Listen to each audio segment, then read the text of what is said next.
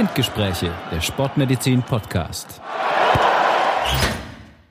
Herzlich willkommen zu einer neuen Folge von Spindgespräche. Gleich vorab, es hat sich organisatorisch etwas bei uns verändert. Der Podcast wird fortan von äh, Dr. Achim Jerk, unserem Sportwissenschaftler Sebastian Schulz und meiner Wenigkeit äh, Dr. Johannes Kirsten weiter betrieben werden.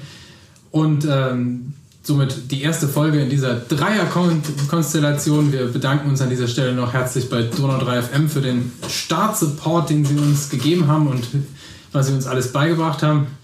Und ähm, ja, zum heutigen Thema kommen wir eigentlich, haben uns unsere Hörer drauf gebracht. Äh, wir sind immer sehr dankbar für Anregungen und es wurde der Wunsch geäußert, dass wir doch näher auf das Thema Muskelkater eingehen sollen. Muskelkater, jeder kennt es, jeder leidet darunter, zumindest jeder, der sich schon mal ungewohnter Bewegung ausgesetzt hat, also vor allem ungewohnter Bewegung, jemand, der immer das Gleiche tut, kriegt in der Regel keinen Muskelkater mehr. Aber wenn man zum Beispiel zum ersten Mal ins Fitnessstudio geht und Krafttraining macht, dann ähm, kann man sich, ist der Muskelkater für mehrere Tage garantiert. Und jeder weiß, direkt nach dem Training spürt man den noch gar nicht so, aber 24 bis Stunden danach und manchmal auch noch bis drei Tage später, da kann es richtig wehtun und die Treppen können richtig lang sein.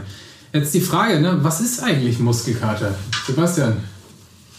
Ja, danke für die Frage. Also Muskelkater ist ja so ein komplexes Thema und wir fangen mal grob gesprochen an. Also man spricht immer bei Muskelkater davon, dass es kleine kaputte strukturelle Veränderungen sind, also kleine Veränderungen in der Muskulatur, die ähm, man sagt dazu auch Mikrotraumen die da vorkommen, das sind in den Fibrillen, also im Muskel selber.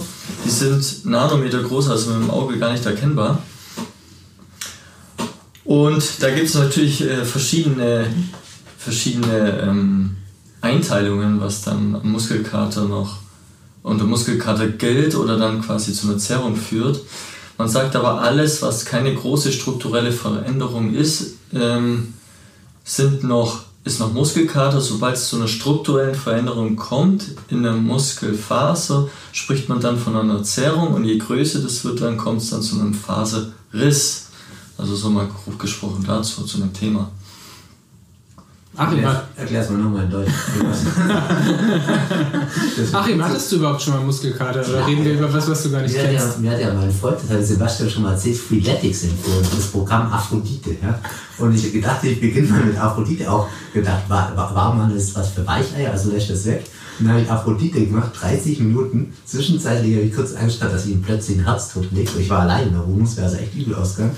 Und dann hatte ich wirklich ungelegen danach den Muskelkater des Todes. Ja. Da war ich völlig, ich konnte teilweise gar nicht mehr sitzen. Also zwei Tage konnte ich wirklich nicht mehr sitzen und mich kaum bewegen. Wenn ich auf dem Boden gesessen bin, bin ich praktisch nicht mehr hochkommen. Ja. Und ähm, da stellt sich mir schon so die Frage, war das jetzt eigentlich gesund? Ist das, oder war das Training vielleicht dann sogar gut? Also manche sagen ja auch, nach dem richtigen Training brauchst du Muskelkater, sonst bringt es nichts. Wie ist denn das? Ja, das ist eine gute Frage, weil viele sagen ja, nur wenn ich Muskelkater habe, dann wächst doch der Muskel. Da muss man deutlich sagen, das ist falsch. Also man darf natürlich ein bisschen das spüren im Muskel, ja, weil man muss ja auch richtige Reize setzen, damit sich der Muskel auch anpasst an den Reiz, den man ja dann setzt. Nur sollte der nicht so groß sein, dass man, wie du erwähnt hast, Johannes, am Anfang, dass man drei Tage nicht mehr die Treppen hochlaufen gehen kann. Deswegen ist es eine große, große Frage und, und, und, wichtig, wie man das Ganze steuert. Und vielleicht solltest du Achim da nicht unbedingt mit der Aphrodite anfangen, sondern vielleicht erstmal mit, ja, was gibt's da? Pinocchio? ich dachte, vom Namen passt Aphrodite am besten. Der Adonis habe ich nicht gefunden. Aber das sind jetzt ein bisschen leere Worte, Sebastian. Was heißt denn, der Muskel passt sich an? Was passiert denn da? Ja, das ist ein sehr schwieriges Thema und es ist auch äh, noch das bis heute. bei jeder Frage, ne? Das ist sehr ja, weil es erstmal, immer erstmal noch mehr zeigt, wie viel Expertise dahinter steckt ja. und wie viel Expertise wir hier haben und über was wir sprechen. Ja. Aber wirklich, es ist so in der, in der Literatur, es ist noch nicht komplett erwiesen, was denn genau passiert und was kaputt geht und wie man am besten das Training steuert. Bis heute wird ja immer noch darüber diskutiert. Aber jetzt zurück zu deiner Frage. Hm, wie macht man das am besten? Was denn? Trainieren, oder? Beim Training, ja. Also man sollte ja locker anfangen. War das denn deine Frage? Nee, ich kann nicht Frage. vielleicht, kommen wir, vielleicht kommen wir noch dazu. Ne, vielleicht, es gibt ja bestimmte Trainingsformen, da kriegt man jetzt nicht so den Übermuskelkater. Also selbst wenn der Achim mit seinem Fahrrad hier morgens zur Arbeit fährt, dann kriegt er davon, hat er auch beim ersten Tag davon eigentlich keinen richtigen Muskelkater gekriegt. Und es gibt ja so bestimmte Sachen, wo man, äh, sag ich mal, wo man besonders am nächsten Tag was davon hat. Bei mir war das beim Wandern immer das Bergablaufen. Ne? Wenn du lang 1000 Höhenmeter wieder runterlaufen musst, dann äh, fühlen sich zumindest bei mir am nächsten Tag die Oberschenkel an wie durchgeschnitten. Und ähm, es gibt also irgendwie verschiedene Belastungsformen, die das, die das machen. Und äh, genau, wenn man da eben die Literatur bemüht und sieht, ne, es gibt natürlich eine Menge Forschung zum Muskelkater. Und äh, damit man das studieren kann, muss man es ja auslösen. Und äh, das wird immer ausgelöst durch irgendeine Form von exzentrischer Belastung. Jetzt kann sich unter exzentrisch wahrscheinlich niemand was äh, richtig vorstellen. Was ist denn eine exzentrische Muskelbelastung? Da wieder der Sportwissenschaftler definiert doch mal exzentrisch. Also exzentrisch kann man am besten so erklären, ich nehme mal den Aufzug heran. Wenn man jetzt vom äh, 10. Stock nach unten fährt, dann weiß man ja, dass, das, dass der Aufzug nach unten fährt und das Seil, an dem der Aufzug hängt, ja runtergelassen wird. Das heißt, es ist so eine nachgebende Belastung, die dann stattfindet. Und so ähnlich kann man das dann bei den Bergabläufen verstehen, weil man geht ja runter, es geht ja runter und der, der Muskel muss quasi nachgeben, gleichzeitig aber auch das Gewicht tragen. So, das ist das, die eine Belastung. Also Vielleicht quasi, er muss, äh, er muss länger werden, obwohl er Spannung aufbauen genau, muss. Genau, er muss länger werden, obwohl er Spannung aufbauen muss. Vielleicht ja. die anderen zwei Phasen dazu im Gegensatz, es gibt ja noch die isometrische, da heißt, da muss der Muskel Spannung halten, aber er bewegt sich nicht. Das ist, wenn ich meine Kaffeetasse halte. Das ist, wenn ich Kaffee, genau. Ja. ja. Ja, da gibt es ja ein ganz spannendes Experiment. Es gibt ja, das habe ich in der Vorbereitung gelesen, so dieses Experiment, man steigt auf einen Kasten, ja, von mir aus 30, 40 Zentimeter hoch, immer mit dem kleinen Bein, gleichen Bein, also von mir aus links zuerst. Ja. Aber trotzdem habe ich am nächsten Tag, wenn ich das in Extensor betreibe, auch auf der rechten Seite Muskelkater. Und das ist ja dann genau die exzentrische Belastung, von der du sprichst, oder? Ja, genau, das ist ja. die exzentrische Belastung. Es gibt ja immer einen Muskel, das ist ja immer so, dass ein Muskel muss sich verkürzen, der andere muss sich äh, auf der anderen Seite verlängern. Zum Beispiel, wenn ich jetzt den, das Kniegelenk herannehme und ich will das Knie strecken, dann gibt es die Strecker, die, das, die den Unterschenkel quasi hochziehen. Ja. Und auf der anderen Seite gibt es die Kniebeugermuskulatur, die gleichzeitig ja nachlassen müssen. Und wenn ich jetzt, jetzt äh, den Back runtergehe, dann ist es ja so, dass dann ähm, äh, dass der Oberschenkelstrecker, der der geht ja runter, der gibt, das heißt, es, das, das findet eine leichte Kniebeugung statt, aber gleichzeitig muss ja das Gewicht getragen werden und das ist ja trotzdem der Oberschenkelmuskel.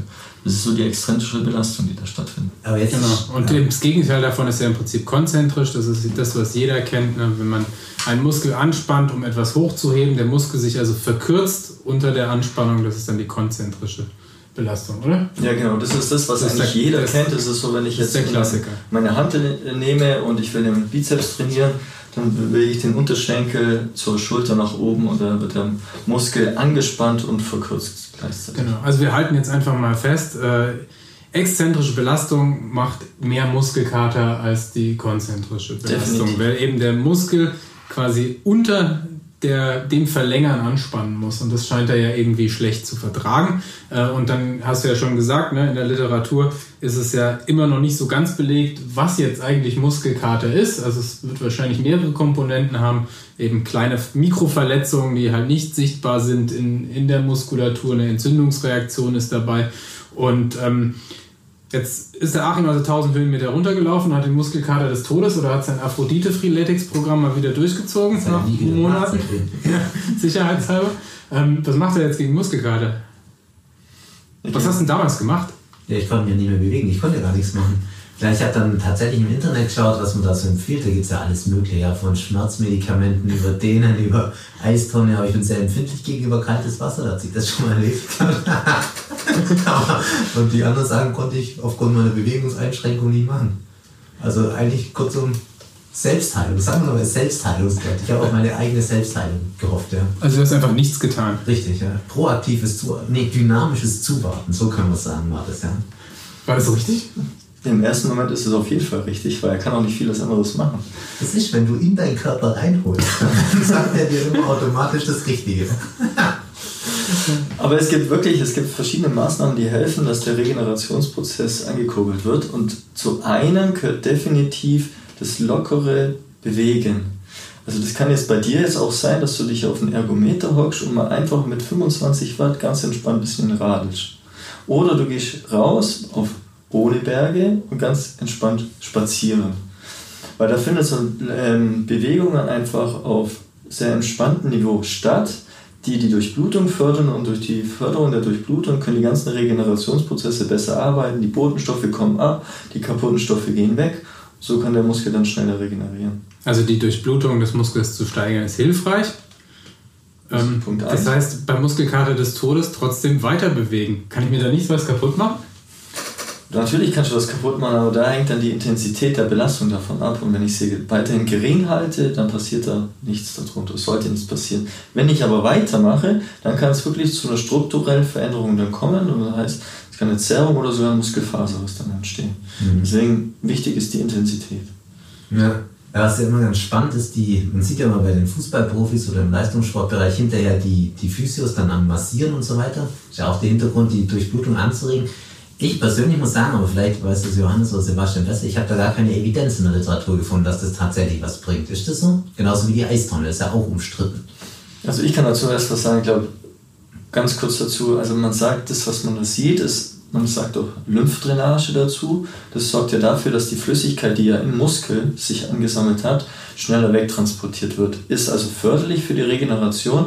Nur muss man sagen, es gibt wirklich evidenzbasiert, ist die Maßnahmen, die verschiedenen nicht, ob Lymphdrainage, man sagt, es hilft, aber es gibt noch keine gesamte Analyse, also eine Meta-Analyse, wo alle Studien sagen, das hilft was. Ja, bei der Massage scheitert die ja schon daran, dass äh, immer unterschiedliche Masseure und immer unterschiedliche Dauern und es könnte auch damit zusammenhängen, wann massiert wird, also wie groß ist der Abstand zur sportlichen Belastung und natürlich äh, scheitert es vor allem auch daran, dass es immer noch keine, äh, sag ich mal, Grundtheorie des Muskelkaters gibt, ähm, wo man jetzt abschließend erklärt hat, wodurch der eigentlich zustande kommt. Also wir haben ja nicht dieses eine Ziel, das wir ja beim Muskelkater behandeln müssten. Man stellt sich ja vor, dass da eben äh, durch diese Mikrotrauben kommt das so eine, so eine Entzündungsreaktion im Muskel. Entzündung bedeutet Ödembildung, also Schwellung und so weiter. Und da könnte man natürlich schon konstruieren, dass Massage in welchem Zeitabstand auch immer, also auch das völlig unklar, ähm, da helfen könnte, um halt zum Beispiel diese Ödembildung, also dieser Flüssigkeitsansammlung auch entgegenzuwirken und andererseits natürlich auch, wenn wir wissen, dass Sport zumindest während man ihn dann ausführt, mit Muskelkater hilft. Also es tut ja weniger weh, wenn man dann sich locker bewegt, zumindest in dem Moment. Ja, dass dieses Anregen der Durchblutung durch Massage ja auch sinnvoll sein könnte. Mhm, macht Sinn, ja. Was ich auch im Vorfeld gelesen habe, das fand ich ganz spannend, so eine kleine amerikanische Studie, da ging es um Kirschsaft. Ja. Und die Theorie war, also du hast ja schon gesagt, Johannes, Entzündung und so weiter, die Idee war, dass diese Polyphenole, also diese Farbstoffe im Kirschsaft, die man auch im Rotwein ja teilweise mit drin hat, dass die antientzündlich wirken und deswegen den Muskelkater verbessern. Und in der kleinen Studie konnte man tatsächlich den Effekt zeigen, wobei ich da echt frage, bin, ob man da die Konzentration in den Muskel tatsächlich erreicht. Aber oder, oder hat man Muskel vielleicht doch den Rotwein genommen und dann weniger. Ja, das gleiche gilt auch für Kurkuma. Und für ihn war, habe ich das auch gelesen. Und der Hintergrund ist immer dieses Anti-Entzündliche. Gut, aber vor dem, vor dem Hintergrund habe ich dann wiederum gelesen, denn man hat natürlich sich auch gedacht, na, was machen wir gegen Entzündung in der Medizin? Wir geben äh, genau. nicht steroidale Antiphlogistika, also das klassische Ibuprofen, ja. Diclofenac und so weiter. Und äh, gleich mal das Message für die draußen, die Evidenz, dass es beim Muskelkater hilft, äh, ist im Prinzip gleich null ja, es hilft natürlich gegen Schmerzen, aber nur bedingt und es verkürzt aber die Dauer des Muskelkaters. Also Muskelkater des Todes ja klassisch drei Tage, bis man sich wieder gut rühren kann. Äh, verkürzt es nicht. Also und da ist dann schon wieder drin, ne? die Entzündungsreaktion kann nicht alles sein, was den Muskelkater verursacht. Und da auch ganz interessant, ähm, weil wir vorher ja von Kälte hatten, ne? Mhm. wäre ja auch gut, wir wissen ja von Verletzungen, ne? Sebastian kennt das ja auch, wenn sich einer seiner Spieler so richtig einen abkriegt auf dem Feld, dann äh, kriegt er als erstes mal Eis drauf, hochlegen. Und ähm, das hat ja für Verletzungen auch eine gut, ganz gute Evidenz. Beim Muskelkater scheint es nicht zu funktionieren. Also diese Mikrotraum, klar, wenn du es kühlst und Eisspray drauf, dann tut es natürlich weniger weh, solange es kalt ist aber es verkürzt auch die Dauer des Muskelkaters nicht. Oder du kannst durch, durch Kühlen direkt nach dem Sport nicht verhindern, am nächsten Tag deinen Muskelkater zu bekommen. Also eben, es ist eben ist was anderes eben als die Akutverletzung, wo man eben für den Verlauf oder korrigiere mich, wenn ich da jetzt falsch liege, ja schon was Gutes tun kann, wenn man sofort kühlt, hochlegt und äh, das schlimmste Ödem oder den schlimmsten Bluterguss verhindert. Ja, das Schwierige an dem ganzen Thema ist ja herauszufinden, ist es jetzt ein Muskelkater oder habe ich jetzt eine strukturelle Veränderung in einer Zerrung oder ein Faserriss? Also du meintest Muskelkater versus Verletzung. Muskelkater versus Ja, genau. Also deswegen aber, was auf jeden Fall immer hilft, und das ist ja die Kälte, die einfach den Schmerz mal runtersetzt. Deswegen macht man es natürlich auch am Anfang. Und Kompression ist auch immer hilfreich, um die Flüssigkeit schneller wieder rauszubekommen. Ja. Deswegen machen wir das auf jeden Fall am Anfang. Und dann sind die nächsten Tage entscheidend. Habe ich jetzt irgendwelche äh, Funktionsstörungen im Sinne, dass ich das Knie nicht mehr beugen kann, im schlimmsten Fall, oder dass es, wenn ich es beuge, dann tut es so weh, dass ich einen stechenden Schmerz habe. Stechender Schmerz ist übrigens genau das Auffälligste an den Schmerzen. Wenn ich was wenn ich das bewege und es sticht rein, als wenn ich mit dem Messer reingehe, dann kann man ziemlich mit hoher prozentiger Wahrscheinlichkeit davon ausgehen, dass was kaputt gegangen ist. Ja, aber klassisch ist ja sowieso, also die Unterscheidung Muskelkater zur Verletzung, ist das wirklich so schwierig? Weil ich meine, den Muskelkater, die Verletzung stelle ich mir jetzt so vor, ich kann ja nicht Fußball spielen, aber wenn mich jetzt jemand ummäht und es tut danach weh, dann tut es halt gleich weh. Während wenn ich Muskelkater habe, den habe ich ja erst am nächsten Tag. Der hat ja klassischerweise sein Maximum nicht in dem Moment, wo ich umgehauen worden bin, sondern halt am Tag später und ich habe kein Trauma erinnerlich zumindest. Ja, Oder ist das, vielleicht, ist das wirklich ein Problem beim Fußball für, für dich immer zu unterscheiden? Hat er jetzt nur Muskelkater, weil er sich angestrengt hat oder hat er so eine richtig, richtig was kaputt? Ja, wenn es auf dem Platz ist, dann weiß man ziemlich schnell, also Muskelkater ist das definitiv jetzt mhm. nicht. Also. Aber am nächsten Tag dann herauszufinden, äh, ob das jetzt was Kaputtes ist oder nicht, das ist eine sehr, sehr, sehr schwierige Frage weil man weiß ja auch nicht, wie viel kaputt ist und wie man dann vorgeht und wann er wieder mit einer richtigen, also größeren Belastung anfangen kann. Also die Steuerung ist ein sehr, sehr schwieriges Thema und auch die Analyse ist auch ein schwieriges Thema. Geht man jetzt mit Ultraschall, gehen wir jetzt mit MRT an die Sache, ist auch schwierig, weil im MRT sind es ja verschiedene Schichten, die man sieht und ob man dann genau den Punkt findet, wo die Verletzung ist, ist auch fraglich. Und wenn die nämlich klein ist, dann sieht man es, ist es schwierig. Wenn sie größer ist, ist definitiv was zu sehen. Im Ultraschall ist es wenigstens leichter. Da kann die man Verletzung, ja. Daraus genau, aber wir wollen jetzt ja auch nicht dafür werben, dass jetzt jeder, der Muskelkater hat, am nächsten Tag mhm. sofort ins MRT geschoben wird.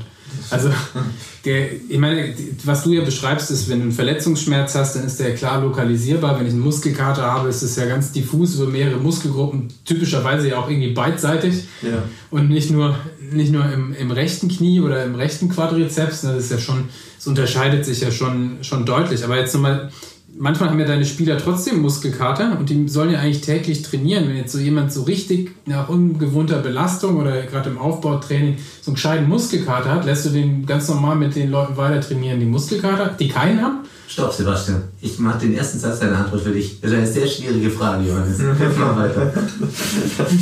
Nein, in dem Sinne ist es wirklich nicht so schwierig, weil ähm, ich kann ja ähm, wenn die jetzt Muskelkater haben, dann muss man ja auch aufpassen, wie weiter man vorgeht. Man muss die Intensität natürlich steuern. Also die, die trainieren, wer, jemand, der einen gescheiten Muskelkater hat, der fängt nicht wieder, der macht nicht am nächsten Tag mit voller Intensität bei dir weiter. Und da ist die Rückmeldung der einzelnen Spieler eben wichtig, die, die dann angeben, wie stark sie einen Muskelkater haben oder wie schwer denn die Beine wirklich sind. Geben die das zu? Ich meine, könnt ihr den Mitspieler hören?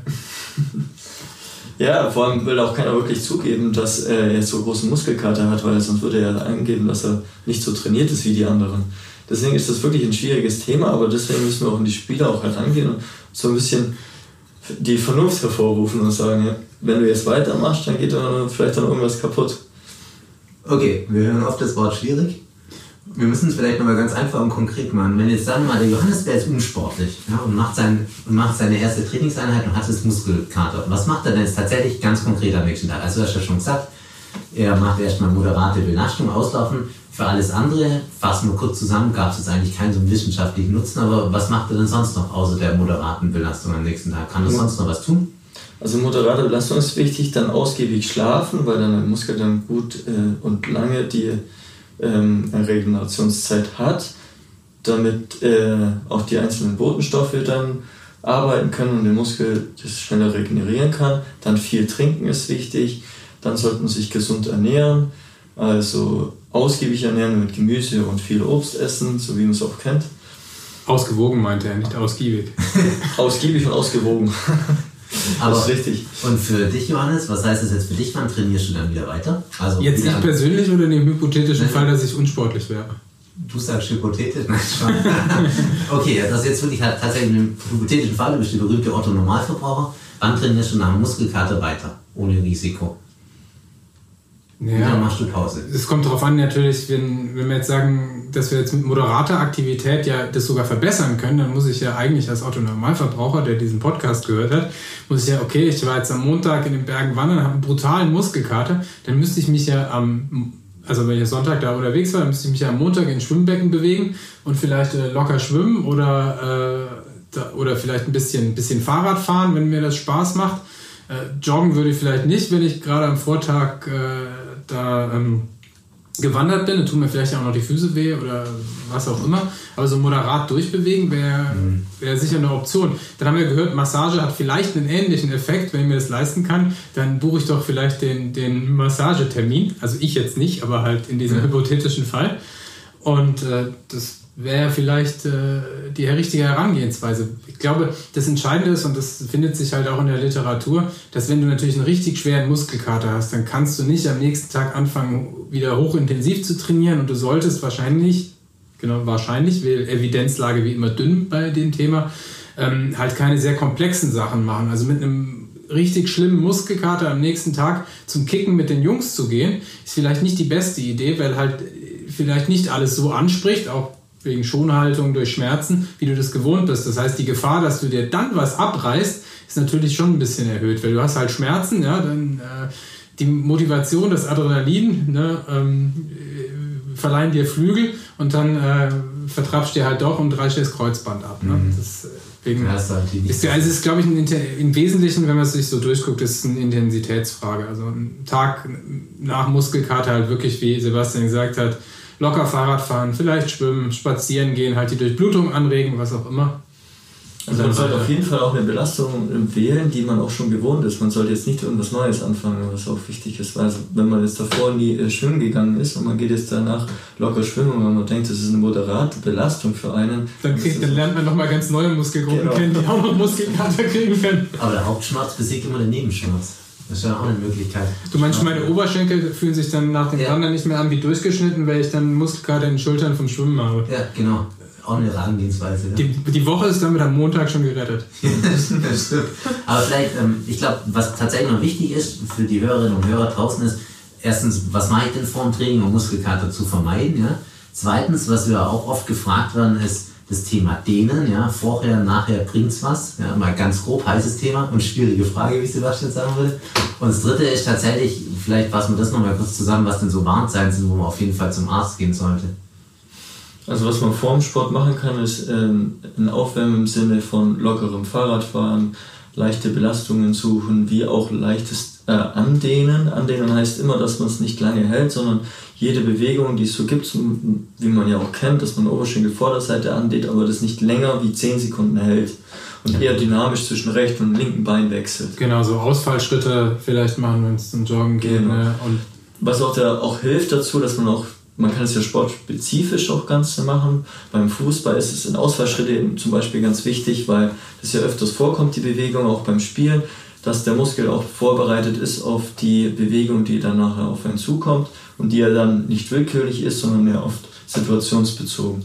Also das ist sehr hilfreich für die, als das Aufwärmen. Dann das zweite Thema. Vielleicht ganz kurz, wie lange sollte man sich denn aufwärmen? So viel mal Daumen. Also man sagt immer, also eine Viertelstunde sollte man sich, 10 bis 15 Minuten sollte man sich definitiv schon Zeit nehmen. Egal welche Sprache. Ich, ich habe hab in, Paper, ich hab in einem Paper gelesen, dass die Rektaltemperatur um 1 Grad steigen sollte. Okay. Kein Scherz. Und dann wurde aber im gleichen Satz gesagt, für den Alltag ist es vielleicht einfacher, wenn man leicht ins Schwitzen gekommen ist, dann ist man eigentlich warm gemacht. Mhm. Was sich mit den 10 bis 15 Minuten eigentlich ganz gut deckt, wenn man sich locker warm macht. Aber man muss dazu auch äh, sagen, dass es darauf ankommt, was ich mache. Weil im Krafttraining ist es zum Beispiel so, dass man sagt, man will gar kein, kein Aufwärmen. Weil man die Spannung, die in der Muskulatur ist, sondern schon vorher dann rausnimmt. Also die Energie, die man braucht für das Krafttraining. Da macht man meistens oder macht man jetzt eigentlich kein Aufwärmen mehr? Aber man macht doch dann, wenn man jetzt mit Maximalkrafttraining machen würde, also mit viel Last, würde man doch die, die Übung, die man angeht, zuerst mit wenig Last irgendwie 10, 15 Mal durchmachen, bevor man die voll, volle Last drauf nimmt. Ja, doch Ja, Marco letztes Mal auch erklärt, dass er nicht beim Bankdrücken gleich die 40 Kilo hätte auflegen sollen. Ja, da bin ich halt schon direkt dran, aber das ist ein Aufwärmen, die mache ich vielleicht ein oder zwei Sätze, aber da macht man jetzt nicht so Fahrradfahren. Nein, nein, das anderes, ist klar, aber ich meine, Genau. ich gehe jetzt nicht äh, kalt, für, ohne meine Muskeln vor, überhaupt mal bewegt zu haben ans Gerät, leg 100 Kilo auf und äh, drück die mal kurz raus. Ja, Maximalkraftthema ist ja eh nochmal was Besonderes. Da, da sollte man schon auf jeden Fall auch die Bewegung, die man dann später macht, auch mal mit niedrigem Gewicht machen. Aber allgemein, wenn man jetzt eine Spielsportart herannimmt, da ist das Aufwärmen auf jeden Fall wichtig und sollte man länger machen, wie wenn man jetzt ins Krafttraining geht. Beim Triathlon ist Aufwärmen besteht eigentlich darin, wenn du laufen gehst, dann fängst du halt langsam an, die ersten 1 bis 2 Kilometer. Das heißt, du steigerst dann erst auf das, auf das Tempo hoch. Manche machen halt irgendwie noch so beim Laufen natürlich, dann kannst du ein paar Ausfallschritte machen, ein bisschen Lauf-ABC, mal kurz, wenn es eine intensive Einheit wird, mal kurz 30, 40 Meter Sprints machen. Also halt kurz mal hochbeschleunigen, wenn man, damit man den Kreislauf richtig in Schwung hat, bevor es vielleicht die Bahn geht. Aber das ist es ja. Und beim Rennradfahren, da machst du dich eigentlich gar nicht warm. Es sei denn, wie denn auch, ich meine, bis du aus der Stadt rausgefahren bist, bist du sowieso locker gefahren und dann, dann kann es ja losgehen, sozusagen. Ne? Stimmt, ja. Also klar, wenn du jetzt äh, Tour de France Profi vor dem Einzelzeitfahren, der fährt sich natürlich auf der Rolle warm, bevor er da auf die Rampe geht und dann losfährt, aber der muss halt auch von Sekunde 1 ja dann Vollgas geben. Während sie ja zum Beispiel bei einer normalen Etappe, ja, da, die startet ja jetzt, wenn man jetzt Tour de France gerade guckt, ne, die starten ja immer neutralisiert und dann erst außerhalb der Stadt irgendwann wird gewunken. Ich meine, die brauchen sich ja nicht groß warm fahren davor. Und wie ist das mit dem Thema Dehnen? Soll man sich jetzt, also du hast schon gesagt, so ähm, kurzes Andehnen, aber hinterher das Dehnen, wie ist das zu sehen? Also ich glaube, da muss man auch zwischen Spielsport, Kraftsport, Ausdauersport so ein bisschen unterscheiden, aber so generell kann man da eine Empfehlung treffen. Mm, Ja, also Dehnen ist auch ein spannendes Thema und man, man kann vielleicht auch mal grob unterscheiden, Dehnen und Stretchen. Vielleicht ist es ein bisschen leichter dann auch zu verstehen. Ist das ein Unterschied? Ja, Ich dachte, das Stretchen. sagen ja, das eine ist, dachte ich, Englisch, das andere Deutsch. Ja, das habe ich auch gedacht. Aber so, so, so Mundpropaganda ist so das Stretchen immer so das Kürzere, das was angesehen wird. Also dass ich mal kurz andehne und es nicht lange halte. Und wenn ich jetzt dann das, Dehnen oder das, das da verstehen auch manche, oder eher das eher darunter zu verstehen, das ist lange Dehnen und das ist auch eher als einzelne äh, Einheit dann zu sehen.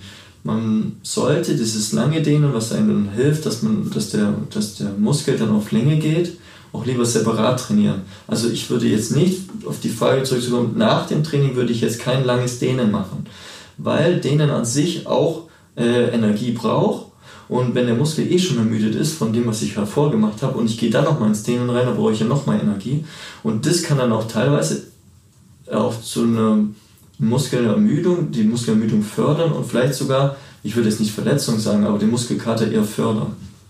Also es gibt zumindest keine Evidenz, dass den nach dem Training den Muskelkater irgendwie verbessert. Also eben, wir haben halt, du hast, bloß weil du nicht gedehnt hast, wird der, wird der Schmerz am nächsten Tag nicht noch schlimmer nach deinem Aphrodite-Programm. Meine Und was der Sebastian natürlich gesagt hat, ne, Dehnen im Sinne von Beweglichkeitstraining ist eigentlich tatsächlich als getrenntes Training zu sehen und nicht als, äh, ich dehne jetzt mal noch kurz nach dem Laufen, damit ich, äh, damit ich beweglicher bleibe, sondern eigentlich sind Beweglichkeitssachen sollten getrennt trainiert werden. Definitiv. Und man weiß auch, dass 10 Minuten, also 10 Minuten in der Woche, wenn man da dehnt, dann, hat, dann kann man schon seine Beweglichkeit fördern.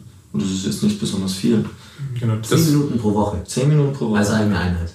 als eigene Einheit. also eigentlich äh, bist du mit, wenn du zweimal abends vorm Schlafengehen im Bett noch ein paar Dehnübungen machst und die gescheit, äh, bist du eigentlich gut bedient, was die Beweglichkeit angeht. Und vielleicht bei denen nochmal festhalten, ne, vor dem Training machen wir nicht das, was zumindest meine Generation noch im Schulsport tun musste. Ne?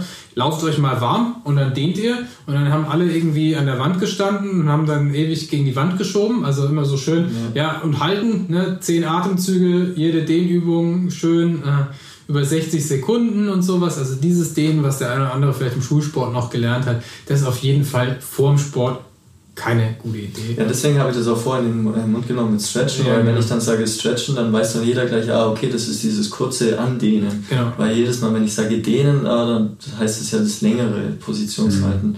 Und deswegen ist es für mich auch leichter, dann in Trainingseinheiten zu sagen, kurzes Stretchen machen wir jetzt gemeinsam, wo dann jeder weiß, ah, ich halte maximal 10 Sekunden, das ist in der Dehnposition und dann das Aufwärmen soll dich ja auch auf, auf die Belastung vorbereiten. Jetzt, das bedeutet ja letztlich, du willst ja, dass der Muskel in seiner optimalen Länge arbeiten kann. Also wo er, wenn man jetzt Muskelstruktur ange, anschaut, ne, wo die Überlappung dieser Filamente letztlich ideal ist. Also jetzt mal ganz vereinfacht, vereinfacht gesagt. Jetzt, wenn du jetzt extremes Dehnen vorher betreiben wirst, lenkst du ja den Muskel zwischendrin. Das heißt, du machst es eigentlich schlechter.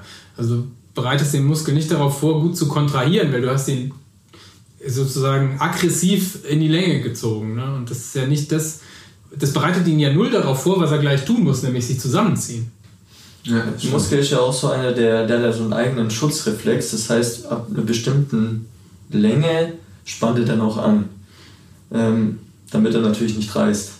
Und wenn ich jetzt vorher länger dehne, dann nehme ich diesen Schutzreflex ja ein bisschen raus. Ja, weil der, weil der eben die Steuerung sozusagen ja nachgeben musste, dem Dehnen. Also du hast ja meistens beim Dehnen so einen Effekt, ne? Du fängst an, da kommst du noch nicht so weit und dann ein paar Atemzüge, ne? wenn du das jetzt länger hältst, die Position, plötzlich kannst du den lang ziehen, den, den Muskel und dann bist du drüber raus. Genau. Ja, und deswegen auf jeden Fall stretchen davor. Stretchen und nicht dehnen, das ist ein Unterschied, haben wir schon gesagt. Genau, und das Beweglichkeitstraining nicht mit dem, mit dem anderen Training mischen. Ja. Okay, vielleicht noch ganz kurz zum Abschluss, oder? Wir sind dann auch soweit. Ja, zum Abschluss noch einmal kurz die Frage, was sind so Warnzeichen? Dann sollen wir auf jeden Fall zum Arzt gehen. Ich glaube, Sebastian hat ja schon einen wichtigen Punkt gesagt mit diesem messerstechenden Schmerzen, der plötzlich kommt. Gibt es sonst noch andere Punkte, Johannes, die dir einfallen? Du sagst, da komm auf jeden Fall nächsten Tag bei mir vorbei? Ja, im Prinzip, klar, wenn du jetzt äh, ein Gelenk nicht mehr bewegen kannst, wenn du jetzt äh, ja, eben einseitige stechenden Schmerz mit äh, Schwellung, Bluterguss äh, etc. Also ich glaube, die meisten wissen, wenn was kaputt ist. Ja, Sportler und wenn du, also Sportler in der Regel sowieso und äh, in der Regel ja auch nicht ohne Trauma. Und wenn natürlich äh, die Schmerzen an einer Lokalisation über eine Woche persistieren, dann oder bleiben, dann kann man sich natürlich auch mal angucken lassen, ist ja klar. Ich glaube, die meisten können unterscheiden, ob sie einen Muskelkater haben oder äh, eine Ver Verletzung, würde ich sagen. Ja.